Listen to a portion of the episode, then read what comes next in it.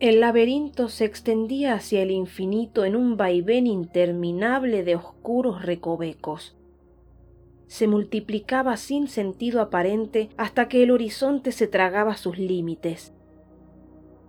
Sentado en lo alto de aquel muro, era consciente de su error. El tiempo y la energía que había gastado en trepar hasta allí habían sido en vano, un desperdicio con consecuencias irreversibles. Los sabios tenían razón. Ahora que había visto con sus propios ojos la apabullante extensión del laberinto, no estaba más cerca que antes de la salida, pero sí de la desesperación.